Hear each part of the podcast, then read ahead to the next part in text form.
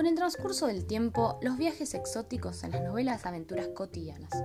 Y así, las peripecias pueden aparecer con un simple cambio de planes. En este podcast hablaremos un poco de las similitudes y las diferencias que existen entre las aventuras modernas y las aventuras clásicas. Como sabrán, las narraciones de este tipo comparten estructuras similares, como son los personajes, el espacio, el tiempo y las acciones que estos personajes llevan a cabo. Sin embargo, cada una de ellas presentan ciertas particularidades que son distinguibles entre sí. Por ejemplo, en las aventuras modernas, el protagonista es un personaje con el que el lector puede, puede identificarse y los personajes secundarios son los propios de la vida cotidiana. En cambio, en las aventuras clásicas no suele haber identificación. Los protagonistas tienen cualidades específicas para enfrentar los desafíos y los personajes secundarios se caracterizan por sus peculiaridades.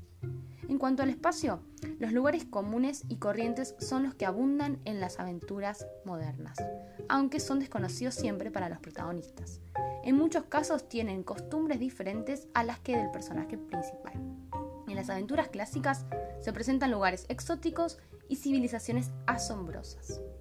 En cuanto al tiempo, en las aventuras modernas avanza rápidamente durante los conflictos, mientras que el ritmo de la narración se hace más lento en los momentos de tranquilidad, lo que permite desarrollar descripciones y detalles.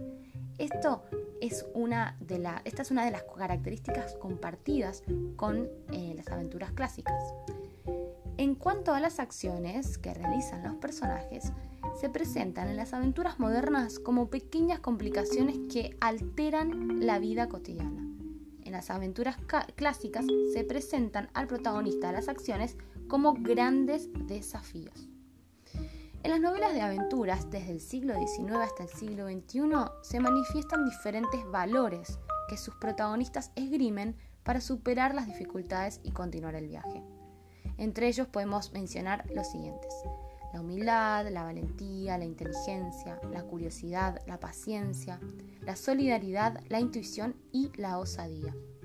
En las aventuras modernas también suele aparecer el antihéroe como protagonista, es decir, un héroe que presenta los anteriores valores de modo distorsionado o que tendrá que atravesar diversos obstáculos hasta alcanzar dichas virtudes.